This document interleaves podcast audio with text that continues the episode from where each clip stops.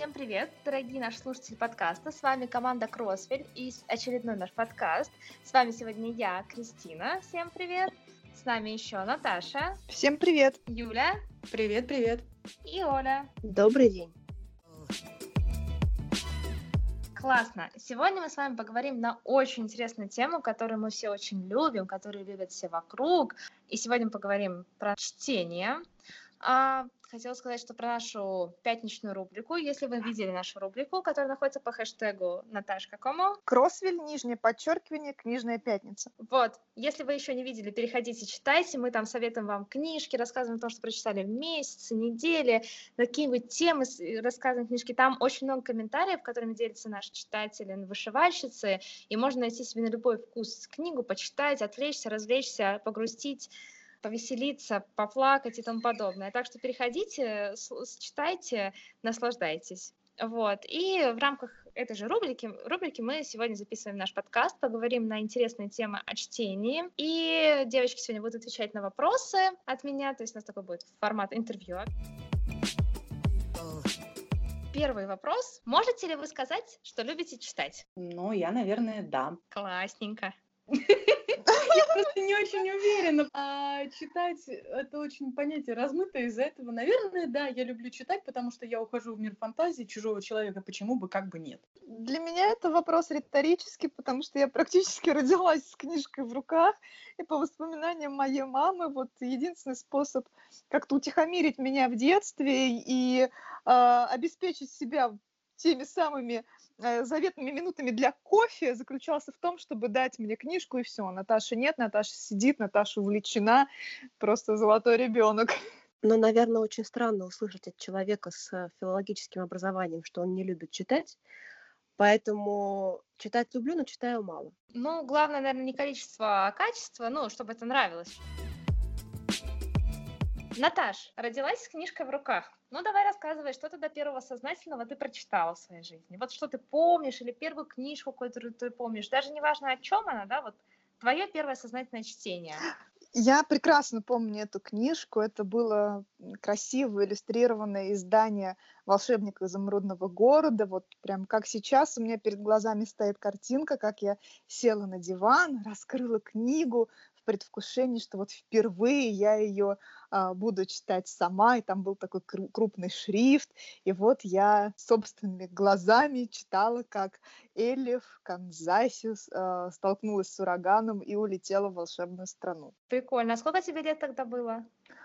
Ой, мне сложно сказать. Я думаю, где-то около, наверное, пяти, ну, примерно так. Классно. Девочки, а что можете вы рассказать о своем первом сознательном чтении? Ну, я точно не помню, как эта книжка называлась.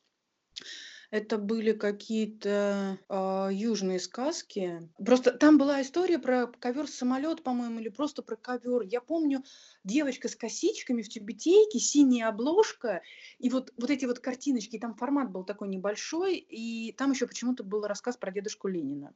Вот я не знаю почему, почему это туда вписали, но я вот почему-то помню саму книгу и как я ее любила вот именно листать, читать вот по слогам еще тогда, а, а именно сознательное из детства, наверное, это, господи, я забыла, по-моему, он называется Туто Ларсен, короче, это про, про Людовика XIV, а, про лисенка. Вот. Я не помню имена, честно, но я помню вот это ощущение, я помню, сколько раз я ее перечитывала, причем это была розовая книжка а, про скандинавские сказки, и там были еще мумитроли. Но вот их я почему-то не любила. Я не знаю, почему, они очень милые, но вот почему-то лисенок мне зашел лучше. Видимо, рыжиков я люблю с детства. Пришла я сейчас к выводу. Учитывая, что твоя собака совсем не рыжая. Она вообще-то тигровая, она маскируется.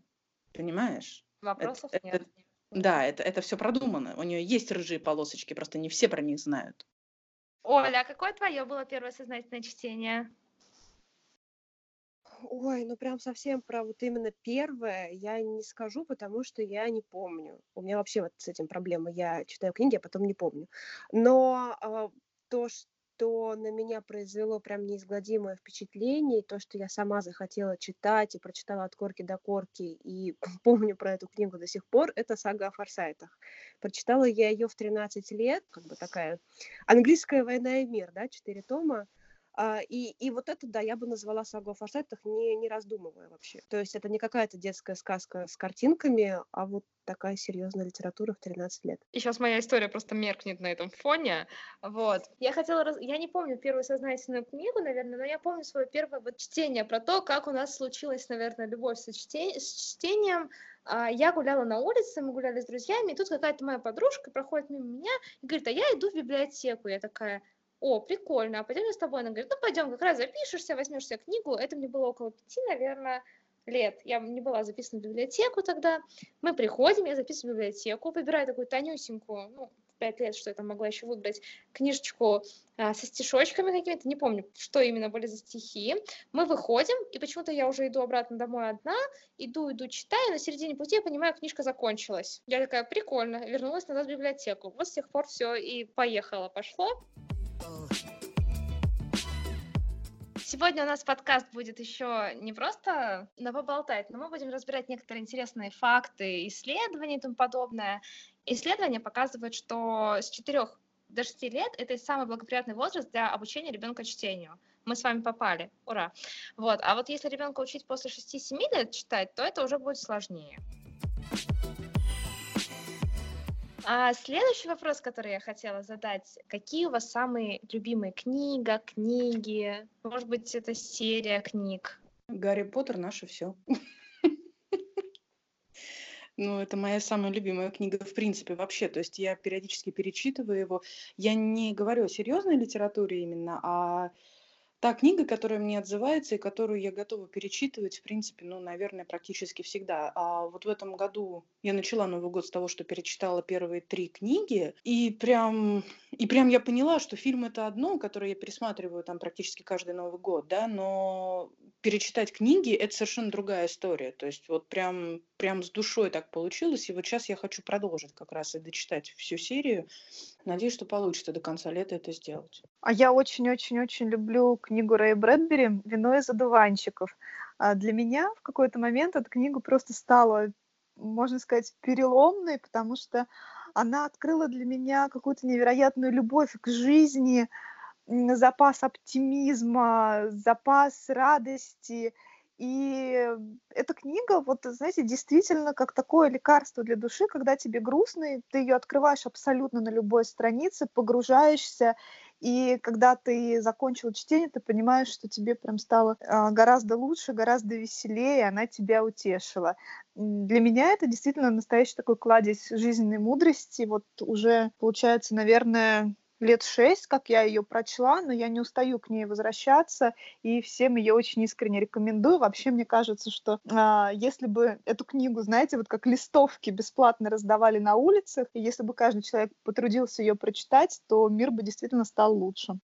Ты знаешь, я вот к своему стыду хочу тебе сказать, что у меня не зашла эта книжка, вообще не зашла. Я прочитала, по-моему, первую главу, что-то дошла до того, как они вернулись из леса, и все. И я это-то с трудом осилила. А ты читай дальше. В нее нужно вчитаться, потому что у Брэдбери действительно такой достаточно своеобразный стиль.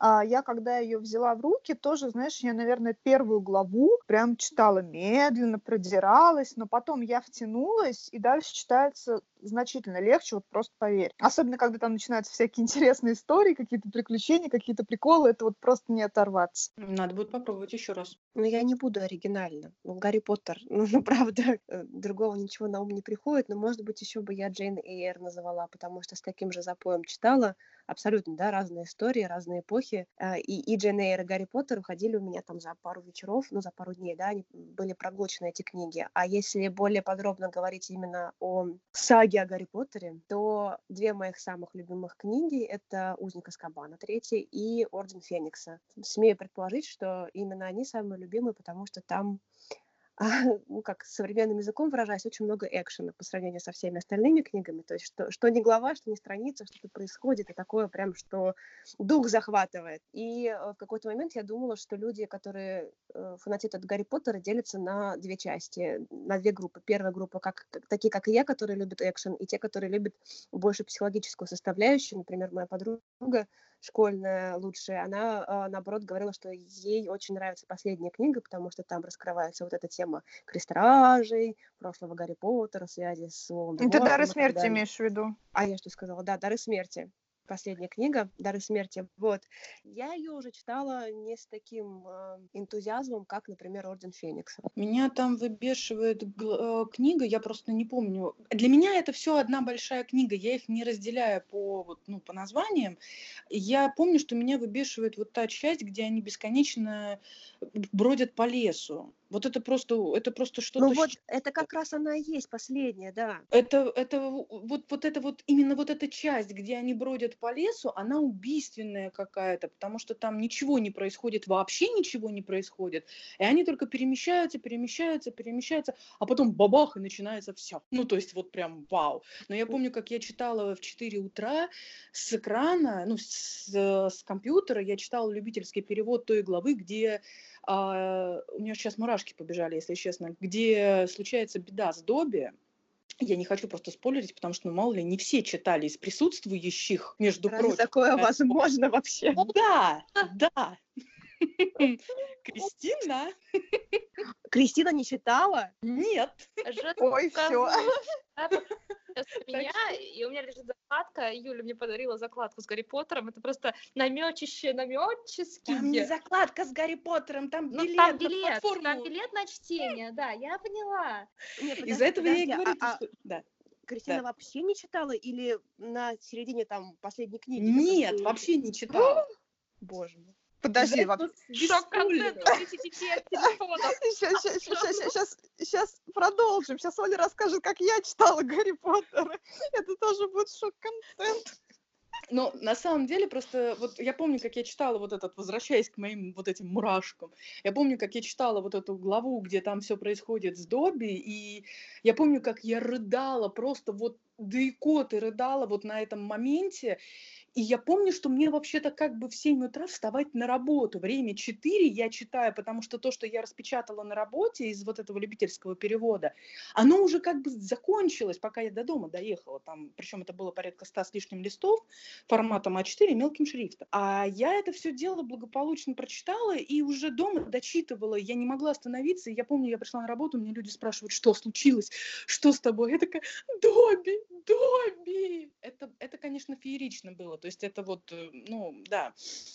Это мне уже было сильно за 20. Ну, то есть, как бы взрослая девочка, но да, Гарри Поттер наше все. Вот я же говорю. А я просто почему Оли спросила, какую она книгу имеет в виду, говоря о последней книге, потому что я-то как раз очень люблю пьесу, да, «Проклятое дитя». Я знаю, что у нас люди ее сильно-сильно ждали, но многие разочаровались, а вот на мой взгляд она ставит именно такую красивую точку в финале всей этой истории, и она именно психологическая. То есть, да, там нет такого погружения в волшебный мир Гарри Поттера, как во всех остальных книгах, там совершенно другие проблемы, но это потрясающая история, особенно для тех, кто рос вместе с Гарри Поттером, да, для тех, кто начал читать Гарри Поттера, когда им самим было, как и персонажам, там, лет 12, 13, 15, и кто дождался выхода вот этой пьесы, когда им уже стало за 30. И вот когда ты вместе с героями переживаешь те же проблемы, которые у тебя сейчас в своей собственной жизни, для меня это был вау-эффект, и именно с психологической точки зрения я ее очень оценила, и у меня, наверное, это вот одна из любимых частей, ну и посыл там, конечно, тоже прекрасный совершенно. Ну, я вот тоже как раз хотела добавить, что когда вышли книги о Гарри Поттере, это ну, мы росли с этими персонажами одновременно, да, когда Гарри Поттеру 10 лет, мне тоже 10 лет, когда Гарри Поттеру 14 лет, выходит Кубок Огня, мне тоже 14 лет, и вот ты параллельно проживаешь свою жизнь вместе с этими героями. Это тоже, конечно, часть детства, которому мы бесконечно будем благодарны за эту часть детства э, Роллинг, да, что мы выросли с Гарри Поттером, и Гарри Поттер вырос вместе с нами, как мы шли потом смотреть эти фильмы, и когда вышла вторая часть «Даров смерти», и, и мы досмотрели, было такое опустошение, потому что, да, закончилась эпоха «Привет, Игре престолов», м, которая сейчас тоже закончилась, но это потом. Я как раз-таки хотела с этим согласиться с Наташей, просто с языка у меня сорвала начала вот эту мысль о том, что мы вместе с Гарри Поттером взрослели.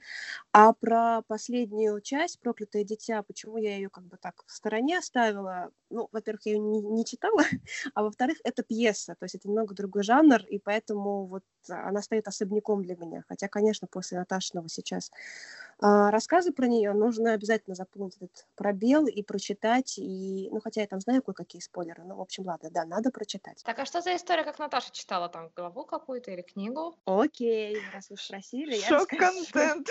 Я люблю начинать издалека, но быстренько сейчас расскажу, что, возможно, вы знаете, что Наташа писала свой диплом по Гарри Поттеру. Ну, то есть, да, пять лет учебы посвятила изучению этого мира с точки зрения перевода. Ну, в общем, вот так, да. Но при этом большая тайна, которую я сейчас раскрываю, когда Гарри Поттер только появился, и я просто нырнула в этот мир, Наташа категорически его отрицала. То есть вот я не хочу читать и все. А у меня так всегда происходит, если что-то меня так сильно цепляет, я хочу с этим поделиться, все, со всеми этим поделиться. И мама у меня прочитала Гарри Поттера. И как же так Наташа не читает? Ну, ну как бы, ну, как? Почему ты не хочешь это читать? И в итоге дошло до того, что я читала Гарри Поттера вслух. Я садилась к Наташе в комнату на кровать, Наташа сидела, сидела за столом, и я читала ей вслух. Я прочитала первую книгу, а вторую Наташа осилила сама, третью книгу опять я читала вслух, и четвертую книгу я даже помню, на какой главе мы остановились. Святочный бал. Это причем середина книги. Дальше Наташа не, не позволила мне продолжать читать. Причем это, ну, такие мазохистские были вечера чтений, потому что я заставляла Наташу пересказывать то, что я только что прочитала, и таким образом я следила за тем, слушает ли она меня или нет. Оля меня спрашивала в, в мельч... просто до мельчайших подробностей. Я до сих пор помню, как а, была как раз глава, когда волшебники собирались на турнир, и они должны были выглядеть как маглы. Там кто-то нарядился в женскую сорочку ночную. И вот Оля у меня спрашивала, а что было на этом персонаже? Я говорю, женская сорочка а что еще? Как, какой там был еще нюанс? Я думаю, ну какой нюанс? Я уже не помню там ни узор, ничего.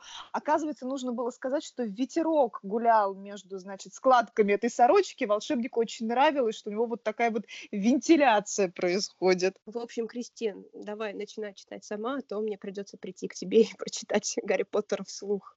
Я пошла покупать книги. Очень увлекательная история Гарри Поттер наше все. Я, кстати, не могу выделить какую-то любимую книгу, потому что мне кажется, если я сейчас назову одну, все остальные на меня обидятся, те, которые мне нравятся. Вот честно, прям вот есть несколько книг, которые там в разное время мне понравились, но которые... Ни одну книгу я еще не перечитывала в своей жизни, мне кажется. Но есть книги, которые я очень нежно люблю, и если я их начну все перечислять, боюсь, мы весь лимит подкаста исчерпаем. Я эту тему еще затрону, когда мы будем говорить про наших любимых авторов. Вот там уже я могу четко сказать, а, кто, и вот у них почти все книги мои любимые. Давайте говорим о любимых книгах, а теперь о самом мучительном чтении, с которым вы в жизни своей сталкивались. Я думаю, есть такие истории у вас. Это был Геккельбери Финн Марка Твена. Это было ужасно. Но еще Робинзон Крузо, да. У меня от этого вопроса нервно задергался глазик, потому что самое мучительное чтение случилось со мной вот не далее, чем, по-моему, в феврале. Я до сих пор от него не отошла. И тем оно было мучительнее, а, что я-то бралась за книгу в великом предвкушении, что вот я сейчас буду читать роман одного из моих новых любимых авторов. А это оказалось пытка.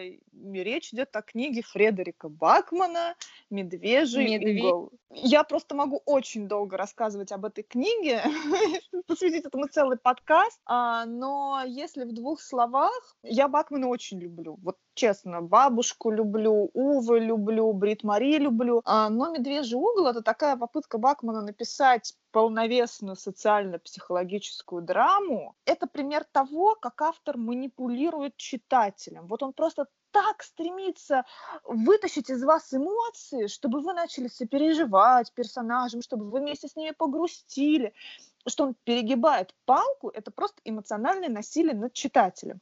Вот э, недавно «Что, где, когда» был вопрос, где привели цитату Максима Горького, да, который говорил о том, что вот если ты пишешь драму, то, то нельзя постоянно нагнетать эту драму. Нужно оставлять читателю какой-то промежуток времени да, по ходу повествования, чтобы он мог немножечко отдохнуть, э, справиться вот с этими вот эмоциями, и тогда он снова будет готов переживать следующий виток драмы. А у Бакмана этого нет. Он вот как стартует с первой строчки романа, там вот откройте первую строчку романа, вы все поймете.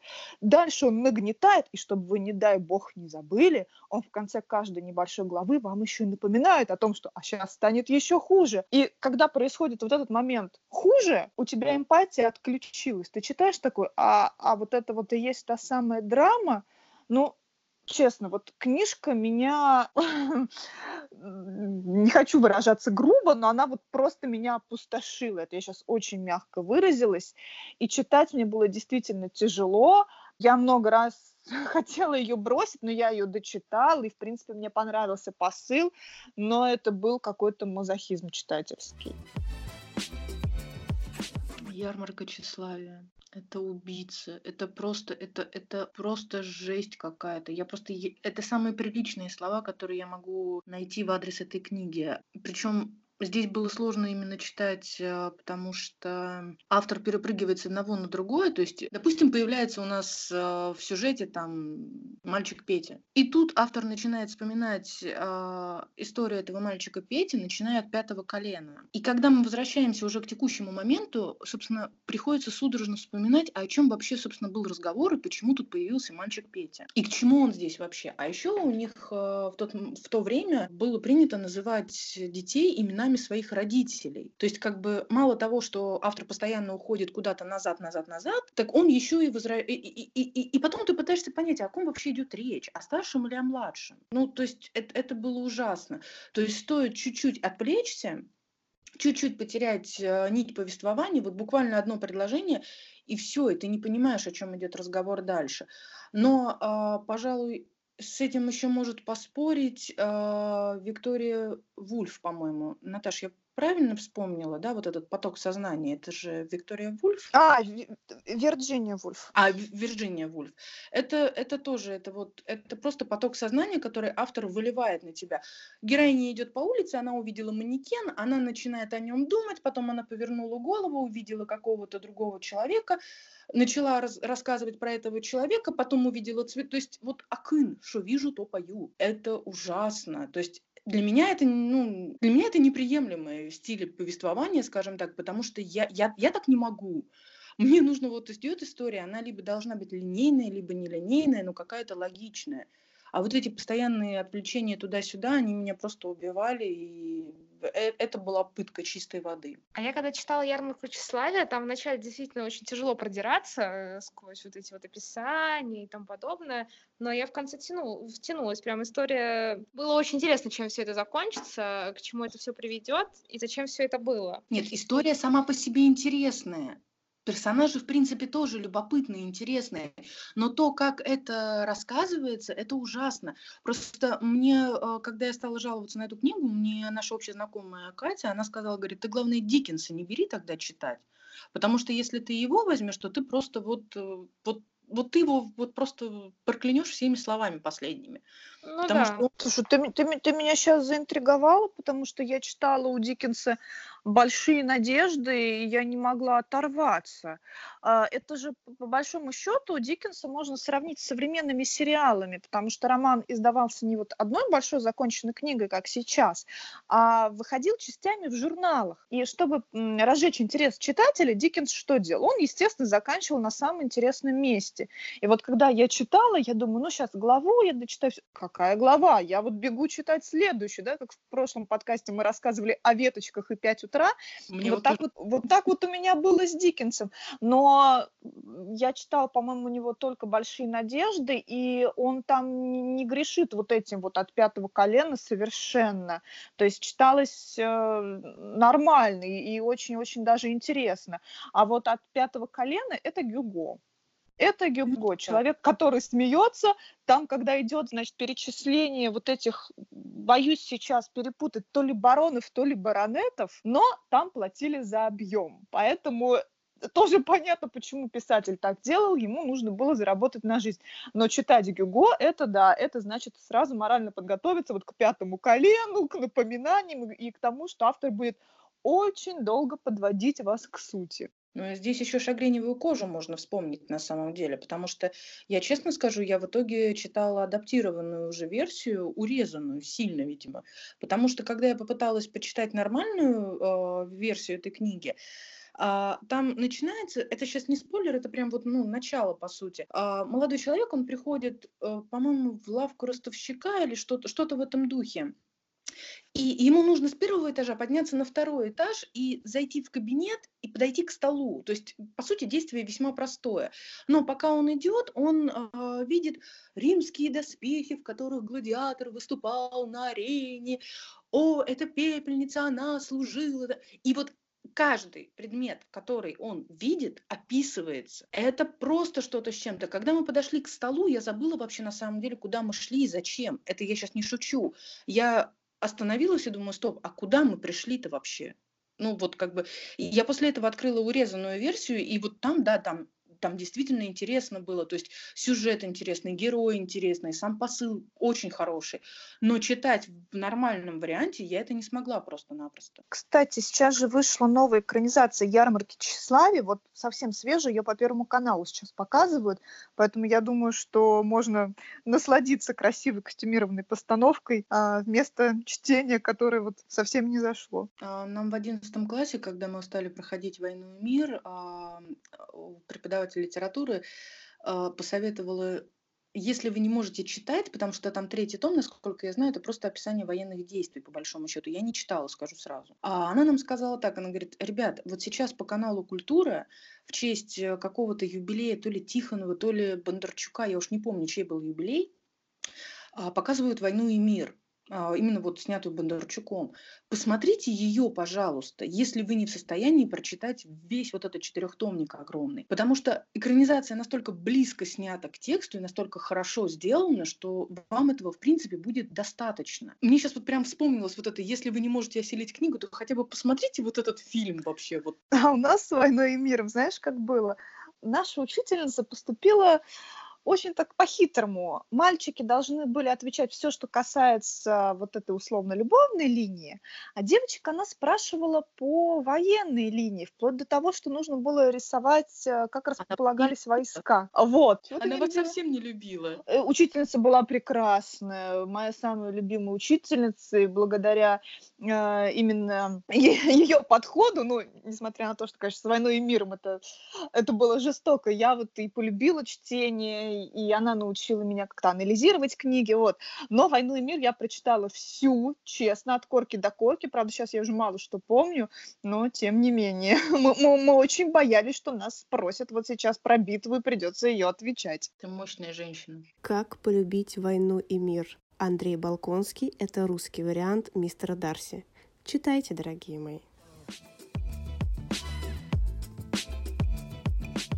А, я читала, вот если из последнего вспоминать, опять же, я тоже читала «Медвежий угол», и я плевалась, это, наверное, самое яркое, вот потому как я плевалась от того, что я читаю.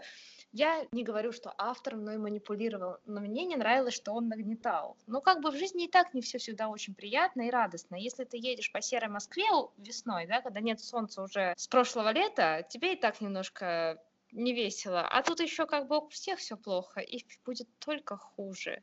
И его глаза посмотрели и поняли, что это был их последний вечер детской жизни. И вот как бы все.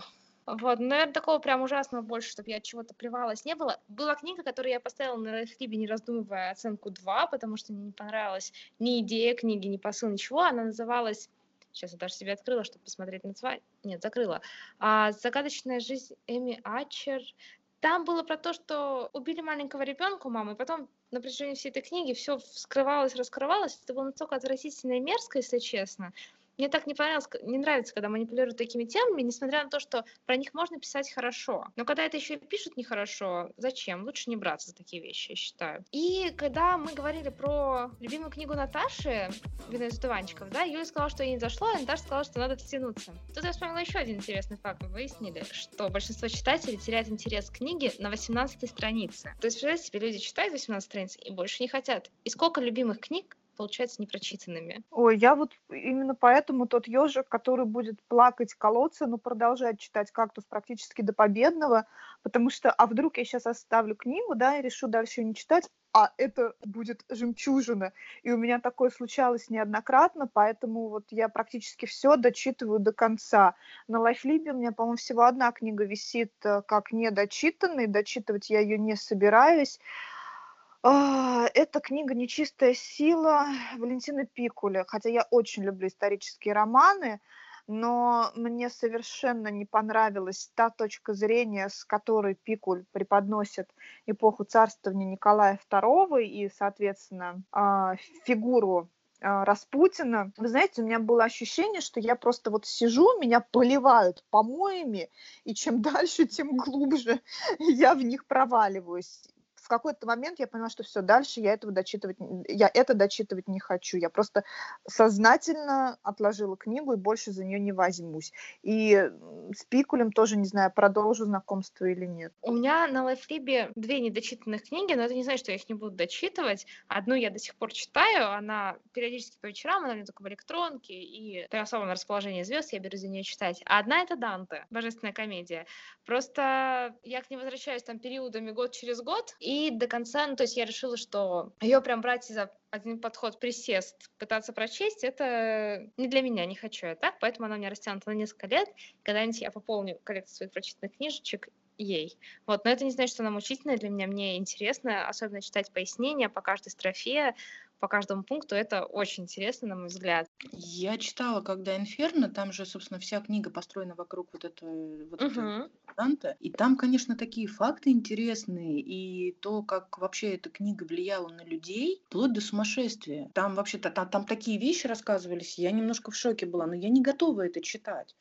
Ну, то есть ты вот прям, ты герой. Я, я прям чувствую себя таким неким, неким уродом рядом с вами, потому что вы такие герои, вы прям вообще... Вы... Одна в 13 лет сагу о форсайтов, другая тут, понимаете ли, вот читает э, в это, военные действия войны и мира, другая Данте. Господи, а я с любовными романами тут сижу, понимаете? Ну, честно, ну... Ты наш проводник в мире любовных романов, не забывай, Юль. Это меня утешает. Я читаю только по твоим рекомендациям, честно. У меня для тебя еще одна готова. О, спасибо. Я приду к тебе за ней. А, а расскажите о своей самой веселой книге, которая вас заставляет смеяться, радоваться. Вот вы сейчас, если о ней вспомните, сразу такая улыбочка на лице. Кот без прикрас Терри Пратчета. Всем кошатникам я вот просто искренне рекомендую. А, это совсем небольшая книга, но там хочется просто вот каждую цитату подчеркнуть, потому что Пратчет, конечно, а, вник в саму суть как кошачьей натуры, так и нас, кошатников. Если вам грустно и хочется поднять настроение, просто возьмите эту книгу. Вы ее прочитаете за вечер, но я уверена, что еще долго на вашем лице будет улыбка после прочтения этой книги. Я еще больше скажу, «Код без прикрас» есть в аудио-варианте, если что. И слушается а, на ура. Да, я-то его слушала на самом деле. Он, он действительно очень хорошо заходит, он классный. Ну, как- как-то вот я, видимо, отвыкла от кошек. Я их люблю, но, видимо, отвыкла. У меня, наверное, это понаехавшее, вот из последнего прям. А, я очень люблю про Федота Стрельца сказ, а, но это такая уже классика в моем понимании. И на самом деле, если у меня плохое настроение, если что-то там не получается, я очень часто включаю именно вот этого Федота Стрельца. Из последнего, вот вот прям вот серьезно, это понаехавшая, но она далеко не всем заходит, там есть нецензурная лексика, но ее нельзя оттуда убрать, потому что это рассказ про 90-е. То есть если э, вы там жили, если вы вот как бы в теме, да, то, то, то там действительно там вот описывается все так, как оно было. И сейчас, по прошествии времени, ты вспоминаешь это и становится дико смешно. Я в 2 часа ночи смеялась до икоты. Просто вот в голос до икоты у меня собака ушла спать на кухню вот итоге, потому что она не выдержала этого. Это, это, это, это было очень смешно, и она тоже маленькая, я ее прочитала буквально вот, вот по-моему, за одну ночь я ее прочитала. И на этой позитивной ноте мы заканчиваем нашу первую серию книжного подкаста. Все книги, которые мы сегодня обсуждали и рекомендуем вам, мы оставим в описании к подкасту. Смотрите, читайте, делитесь с нами впечатлениями. А также рассказывайте про свои любимые, нелюбимые книги, про книги, которые заставляют вас смеяться и радоваться.